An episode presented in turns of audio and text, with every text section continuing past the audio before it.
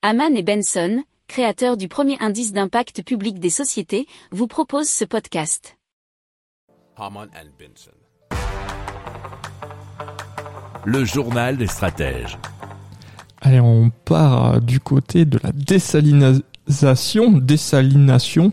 Ça dépend comment on prononce, si c'est en anglais ou en français. Alors vous avez euh, une lampe qui est donc capable de dessaler l'eau de mer, c'est la Solar Desalination Skylight.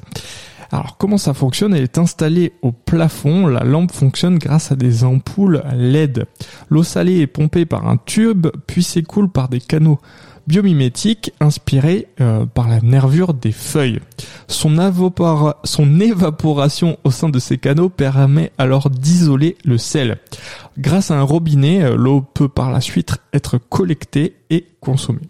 Les ampoules sont euh, quant à elles alimentées à la fois par des panneaux solaires mais aussi par des batteries employant la saumure de sel créée par l'évaporation de l'eau de mer.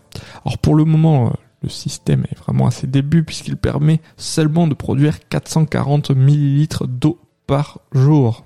Si vous aimez cette revue de presse, vous pouvez euh, vous abonner gratuitement à notre newsletter qui s'appelle La lettre des stratèges, LLDS, qui relate, et cela gratuitement, hein, du lundi au vendredi, l'actualité économique, technologique, énergétique, mais aussi de l'hydrogène, et puis de tout ce qu'on trouvera super intéressant pour votre vie. Pour approfondir ces sujets, abonnez-vous à la newsletter de Haman et Benson et écoutez nos autres podcasts que vous retrouverez dans les notes de l'émission ou sur notre site internet.